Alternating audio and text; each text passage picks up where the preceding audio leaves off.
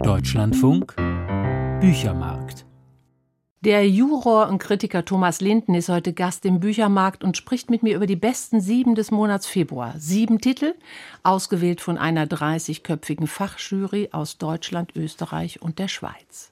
Und wie jeden ersten Samstag begrüßt sie sehr herzlich Ute Wegmann. Thomas Linden, auffällig viele Tiere auf unserer Liste. Haben Sie ein Lieblingstier? Ja, die Eule. Die Eule, die Schneeeule. Nur es darf auch eine Eule sein, die äh, sich in der Stadt aufhält. Es geht heute um selbsternannte Könige des Waldes, um die Zusammenarbeit zwischen Elster und Ameisen, um eine Liste mit seltenen Vögeln, teils sogar schon ausgestorben, um sehr viele Tiere in Trauer, von Affe, Schnecke bis zum Huhn, um Schmetterlingsflügel in der Kunst und wir sprechen über Mäuse und Menschen. Und das klingt nicht nur nach John Steinbeck, sondern es ist Steinbeck. Beginnen wollen wir aber mit Spaghetti. Ein Sachbuch der Autorin und Illustratorin Lucia Zamolo über Herkunft und Alltagsrassismus. Lucia Zamolo, 1991 in Münster geboren, war es leid, immer wieder die Frage zu hören, aber woher kommst du eigentlich? Das Buch hat einen gemalten Button, dort lesen wir eine Art Untertitel, wie es sich anfühlt, von hier zu sein, aber irgendwie auch nicht. Wir hören Dazu Lucia Zamolo im Deutschlandfunk. Ja, ich glaube, dieses Ausgrenzungsgefühl tatsächlich, das ist ja so schwierig zu beschreiben, weil das natürlich nicht ausgrenzend gemeint ist, aber wenn man immer wieder auf etwas hingewiesen wird, was man vielleicht selber auch gar nicht so sieht und was vielleicht auch gar nicht so ist, ähm, also was für einen selber gar nicht so die Wichtigkeit hat, dann hinterlässt das natürlich was. Dann fängt man an, Sachen zu hinterfragen und man wird verunsichert einfach, gerade auch in jungen Jahren. Und wenn sich das dann so weiter durchzieht im Leben, ist das, finde ich, schade, wenn man eigentlich, also ich, ich weiß, ich bin hier geboren, ich komme aus Münster, ich bin Münsteranerin, aber es wird einem nicht geglaubt. Dieses Beweisen und eben dieses gleichzeitige, unterschwellige, du kannst ja gar nicht von hier sein. Das habe ich vor allem auch in Gesprächen mit Freunden, Freundinnen beobachtet, dass viele humorvoll damit umgehen mit solchen Situationen und so versucht haben, so, so eine gewisse Art und Weise zu finden, um sich davon nicht so verletzen zu lassen, weil es natürlich irgendwie im ersten Moment verletzend ist. Aber wenn das eben so häufig passiert, und das ist ja auch dieses Prinzip der Mikroaggression, wenn ein kleiner Schmerz häufig passiert, also der Einzelne ist auszuhalten, aber die Kontinuität macht es dann eben zu einem großen Störfaktor. Um damit umzugehen, ja, haben viele irgendwie gelernt, das irgendwie auf irgendeine Art und Weise nicht so doll an sich heranzulassen. Das finde ich auch richtig, aber ich fand, es ist wichtig, dass man da einerseits ja eben humorvoll mit umgehen kann, wie ich vielleicht auch am Anfang gerade in das Buch so mit einführe und wenn es dann aber auch geradezu noch mal viel gravierenden Situationen auch eine gewisse Ernst erfolgen muss, um das zu besprechen. Das war Lucia Zamolo. Das komplette 25-minütige Interview finden Sie auf unserer Deutschlandfunkseite.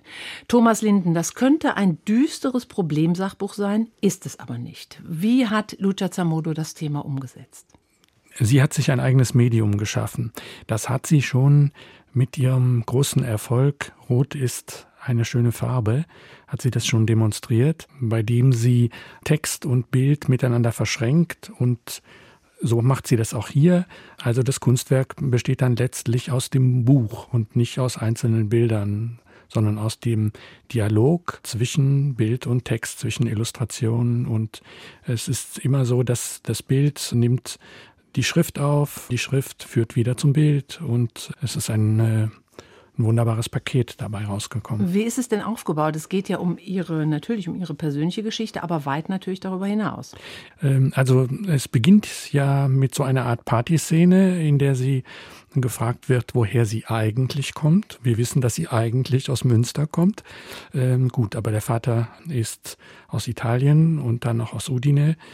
Und im Buch ist es dann so, dass es immer wieder Exkurse gibt, bei denen sie ähm, abschweift, äh, bei dem sie äh, mal eben einen Dialog einbindet und dadurch bekommt sie so eine Art Vielstimmigkeit. Das Besondere ist sicherlich ihr Humor. Ihr gelingt es, dem nicht gerade leichten Thema des, es geht natürlich um Schubladendenken und auch der damit verbundenen Mikroaggression und dem Schmerz, der daraus resultiert, da gelingt es ihr, diesem allem die Schwere zu nehmen und dennoch tiefsinnig zu sein. Das Buch endet mit der Aufforderung Read, Watch, Listen, Grow. Jeden Tag Spaghetti von Lucia Zamolo, Bohem Verlag, 128 Seiten ab 10. Neun Frauen mit unterschiedlichen Forschungsgebieten und Schwerpunkten haben sich in einem graduierten Kolleg zusammengefunden, um ihre Arbeitsbereiche besser zu koordinieren. Kunsthistorikerinnen, Restauratorinnen und Kunstvermittlerinnen. Das Ergebnis zusammengeführt hat die Wiener Kinderbuchautorin und promovierte Restauratorin Sigrid Eib-Green. Kunst, Ausrufezeichen forschen, so der Titel des großformatigen Bildersachbuchs. Porträtmalerei im 16. Jahrhundert, die Blütezeit der Malerei in den Niederlanden im 17., Florenz im Mittelalter, London im 19. Jahrhundert mit William Turner. Wir werden informiert über historische Gegebenheiten, den Stellenwert der Kunst in der jeweiligen Zeit, Materialien, Stilrichtungen. Welches Konzept steht dahinter? Die Konzeption lässt sich in einem Satz zusammenfassen. Auf die Frage, wie ist es gemacht, geht das Buch auf die Inhalte der Bilder. Und es stellt sich die Frage, warum gibt es überhaupt Bilder? Und die Konzeption ist auch eine Dekonstruktion, also das heißt äh, über das Restaurieren, über die Frage nach den Farben, über die Techniken komme ich dahin, dass ich überlege, warum macht sich jemand diese Arbeit und warum hat er sich die zu dieser Zeit gemacht? Und plötzlich äh, wird einem dann klar, warum im 16. Jahrhundert religiöse Altäre ähm, von Deutschland nach Italien äh, transportiert wurden und was darauf zu sehen ist und dass diese Bilder natürlich ganz anders aussehen als Bilder aus dem 19. Jahrhundert. Und so gibt es immer wieder einen Dialog zwischen Kunstgeschichte, Materialkunde, äh, Wissenschaft. Also Wissenschaft und Kunst verschränken sich in diesem Buch. Es sind ja sehr spezialisierte Informationen, also wirklich viel Fachtheoretisches. Zum Beispiel, Sie haben es jetzt auch schon angedeutet, Farbmischungen. Wie entstehen die? Wie werden Farben oder wie wurden Farben in den unterschiedlichen Jahrhunderten überhaupt hergestellt? An wen richtet sich denn dieses Buch? Also ich denke an kunstinteressierte Teenager. Also wenn ich mir vorstelle, äh, man sitzt im Kunstunterricht und ähm, bekommt dann ein Dürer vorgelegt, dann äh, kann es sehr nützlich sein, wenn man vorher in dieses Buch geschaut hat. Das ist, es ist wissenschaftlich, aber es hat auch so einen unterhaltsamen Aspekt, in dem es auf die Details geht.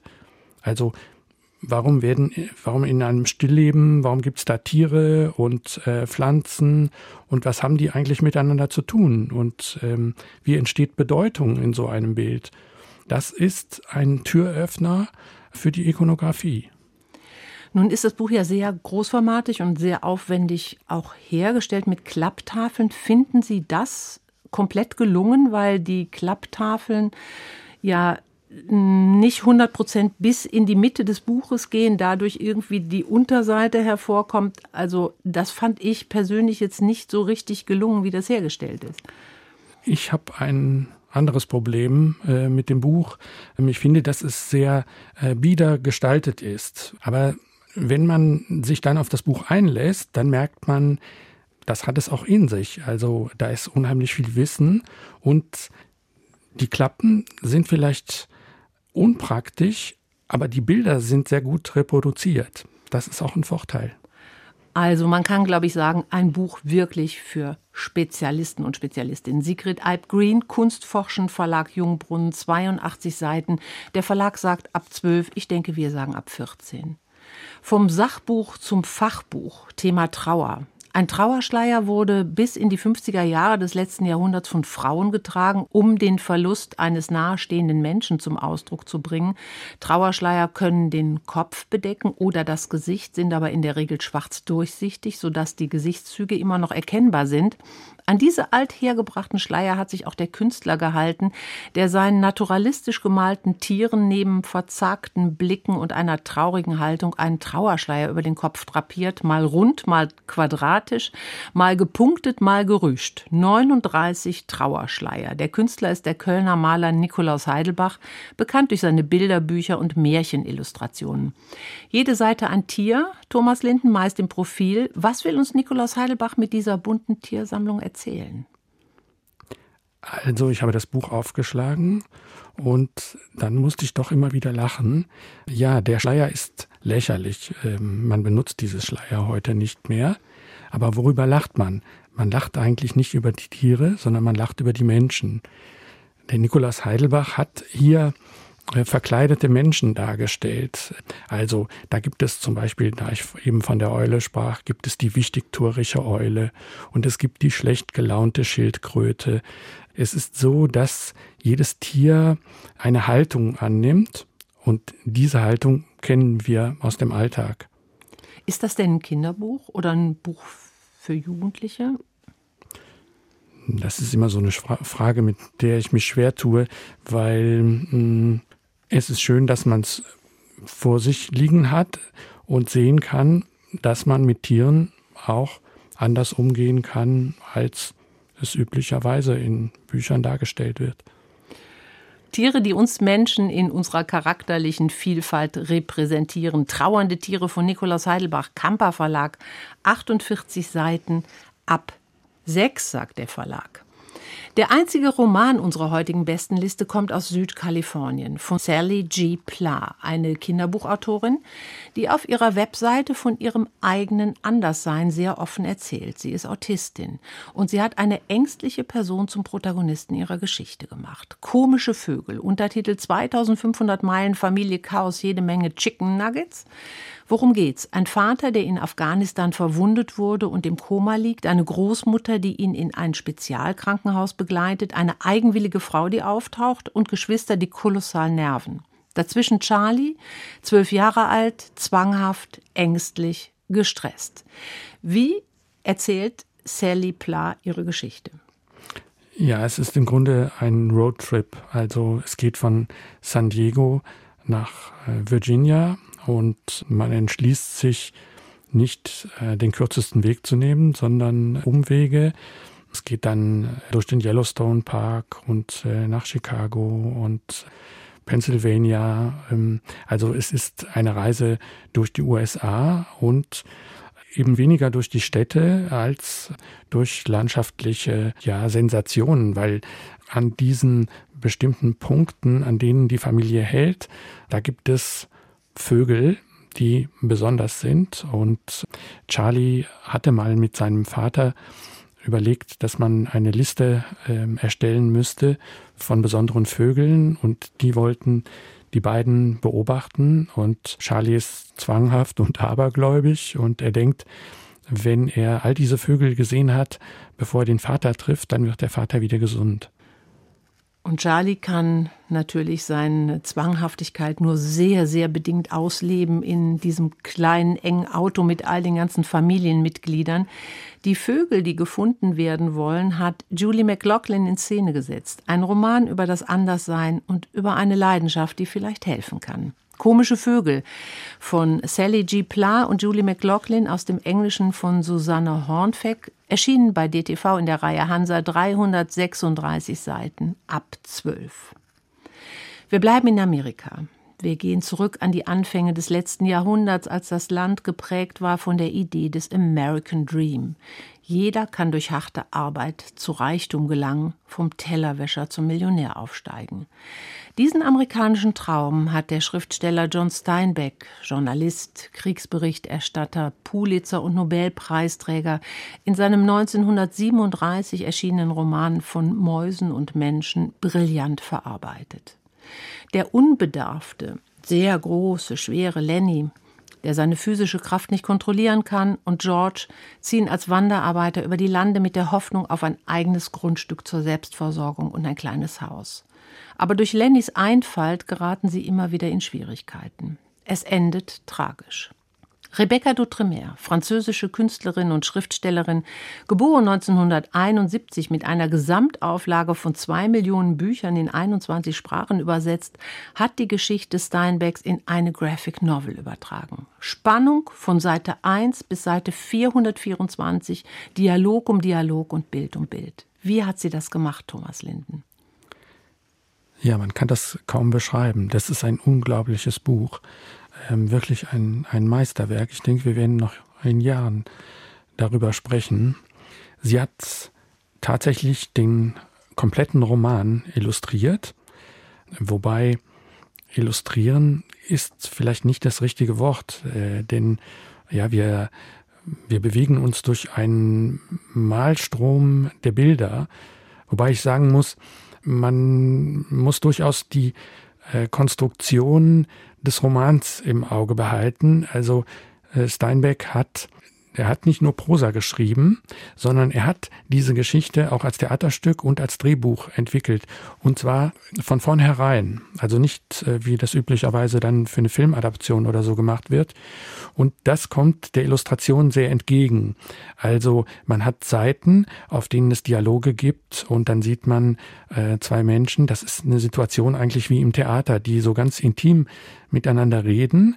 Man sieht aber, wie sie ihre Körper bewegen, äh, welche Gesten sie benutzen und ja, und daraus ergibt sich auch Komik. Es ist halt eine tragische Geschichte und sie bringt mit solchen Szenen bringt sie auch Humor da hinein. Ja, und ansonsten ist es so, dass man tagelang dieses Buch anschauen kann weil sie sehr viele verschiedene Illustrationsstile miteinander mischt. Also sie ist sehr realistisch, dann ist sie plötzlich im Comic, manches übersetzt sie in die Werbung. Also ähm, aber in die Werbung muss man jetzt sagen, der natürlich der 30er Jahre des letzten Jahrhunderts. Deshalb ist das so schön, weil äh, da wurde, wurde äh, ja in der Werbung noch gemalt und es ist natürlich ganz orientiert an der Ästhetik ähm, der 30er Jahre und äh, auch an der Fotografie. Also zum Beispiel ähm, von Walker Evans hat sie viel übernommen. Es ist auch so, dass sie Fotografien sozusagen paraphrasiert. Es gibt Zeichnungen, ähm, es gibt realistische Landschaften. Also ähm, die Landschaften hat sie oft ja wie tatsächlich auch wie ein Foto gemalt eigentlich und die haben dann so eine Seite, das muss man vielleicht auch noch mal sagen, die Dialoge, von denen Sie eben schon gesprochen haben, die sind ja das sind ja sehr kleine Bilder, also ganz viele Panels auf einer Seite, während das immer wechselt auch mit sehr großen einseitigen Elementen. Also es ist ein permanenter Wechsel dadurch auch in der Spannung gegeben. Ja, und und sie hat dann zwischendurch mal ein Detail, in dem sie eine ganze Seite für ein Insekt äh, reserviert oder im Roman spielt eine Waffe eine Rolle, eine Luger.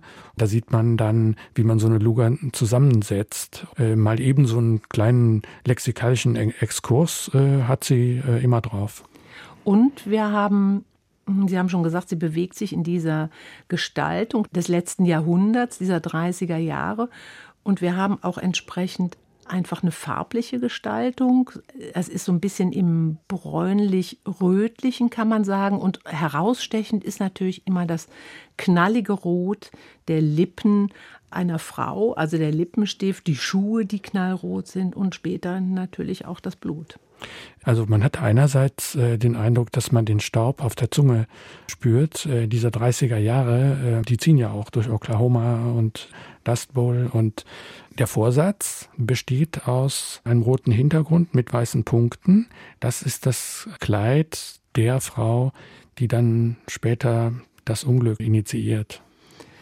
Also ich wollte gar nicht aufhören zu lesen, zu blättern. 424 Seiten wollte ich nicht enden lassen. Sie haben es gesagt, es ist wirklich ein Meisterwerk von Mäusen und Menschen von John Steinbeck und Rebecca D'Outremer aus dem Amerikanischen von Miriam Pressler, schon im Jahr 2002 übersetzt, jetzt erschien im Splitter Verlag 424 Seiten. Ich würde sagen, ab 13, 14. Jetzt ein harter Schnitt ins Hier und Jetzt. In den Wald, in dem eine Elster etwas Viereckiges Schönes findet. Aber was ist das? Melanie Leibel, österreichische Kinder- und Sachbuchautorin, hat sich die Geschichte Superglitzer ausgedacht. Nele Brönner, Berliner Illustratorin, hat mit auffälligen Farben dieses Buch gestaltet. Und diese Farben heißen Flor Orange, Light Green, Mint und Dark Purple. Thomas Linden, was ist da los im Wald und was sind das für Farben? Ja, es sind Neonfarben. Also es wurden so ungefähr alle Möglichkeiten der Neonpalette wurden ausgereizt. Es ist ein stachliges Buch, so wie die Farben krass sind, äh, so spitz sind auch die Figuren, die Elster, der Fuchs, vor allen Dingen die Ameisen, ähm, die dann nachher das Rätsel um diesen Gegenstand lösen. Dürfen wir verraten, was es für ein Gegenstand ist? Das dürfen wir vielleicht, sollten wir vielleicht verraten. Das ist wirklich ein Handy, ein Smartphone, das im Wald auf dem Boden liegt und das natürlich durch Berührung durchaus auch aktiv wird und Vögel und alle Tiere und sogar die Pilze in große Aufregung versetzt. Ein Buch, wie kein anderes muss man sagen, dass man unbedingt vom Vorsatz bis zum Ende des Nachsatzpapiers lesen muss, weil sonst versteht man Superglitzer nicht. Superglitzer von Melanie Leibel und Nele Brönner erschienen im Luftschacht Verlag 38 Seiten ab 5. Was ist los im Wald? Das könnten wir uns auch beim nächsten Buch fragen, bei der bei uns weniger bekannten, jedoch hochgepriesenen schwedischen Autorin und Illustratorin Eva Lindström, die letztes Jahr mit dem Astrid Lindgren Memorial Award ausgezeichnet wurde, der höchst dotierten Auszeichnung für Kinder- und Jugendliteratur. Geboren 1952, studierte sie Malerei in Stockholm, war Anfang der 70er Jahre politische Aktivistin und ist durch ihre Comics bekannt geworden. Wir sind die Könige des Waldes, sozusagen. Das sagen die Eichhörnchen in dem kleinformatigen Bilderbuch, gemalt in Aquarellfarben, und wehren sich gegen den Beschluss der anderen, zur Jagd aufzurufen. Gymnastik und Nüsse. Das wollen sie und ihre Ruhe wollen sie auch, aber sie werden überstimmt. Und was dann? Dieses Buch schon mit dem Titel, es ist übrigens äh, wunderbar übersetzt äh, von Maike Dörries, ähm, obwohl es nur wenig Text gibt, aber ähm, es ist perfekt im Ton. Und da steckt ja schon drin, dass sie sich als Könige fühlen. Und dann kommt das Komma sozusagen. Sie erschränken es ein. Und bei diesem Buch ging es mir so, als wenn ich nach Lützerath schauen würde, wo die Aktivisten sind. Und ja, es ist ja so, es gibt eine demokratische Entscheidung und ja, und die Eichhörnchen wissen, es ist die falsche Entscheidung. Und wie lebt man jetzt damit? Und ähm, dann kommt dieser Wunsch, sich zusammenzuschließen und trotzig zu sagen, okay, wir behaupten uns hier. Also dieses Buch ist wirklich in unserer Gegenwart äh, angekommen. Das erzählt uns was auch über Deutschland über das Rheinland und äh, über den Kohleabbau. Eine Bildergeschichte, ein, ein kleinformatigen Buch über Minderheiten und ihr Selbstbewusstsein sich zu behaupten. Und jetzt hören wir noch eine kleine Passage aus dem Bilderbuch. So denken wir über die Jäger. Sie sind die Deppen des Waldes. Immer mit der Ruhe rufen wir von den Wipfeln der Kiefern herunter. Legt eure Gewehre weg. Und ihr da, ihr schnellen Läufer mit den scharfen Zähnen. Ihr könnt eure Mäuler schließen und euch wieder abregen. Ein Schuss hatte die Häsin am Ohr getroffen. Wir trösten sie und legen ihr einen Verband an. Versprich uns vorsichtig zu sein, sagen wir. Aber das wird sie nicht. Wir wollen einfach nur unsere Ruhe. Das wissen alle, die uns kennen. Wir wollen nachts ruhig schlafen. Aber oft werden wir wach, liegen ganz still und lauschen. Wer schleicht herum? Wer tritt knackend auf Zweige? Wer raschelt da? Jeder kann mal in Schwierigkeiten geraten, sagt die Häsin. Seht es doch mal so, dass das ein für allemal klar ist. Wir sind nicht jeder. Wir sind Eichhörnchen. Seht es doch mal so. Eines schönen Tages werden wir Ruhe und Frieden haben. Jetzt spiegeln wir uns im See. Sind wir cool? Ja, wir sind cool.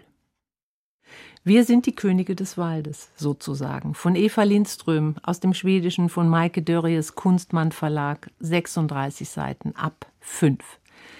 Das waren sie, die besten sieben im Februar. Ich danke der Jury, ich danke besonders Ihnen, Thomas Linden, fürs Vorbereiten. Nächste Woche hören Sie hier einen Pop-Art-Künstler der DDR, Hans Ticher.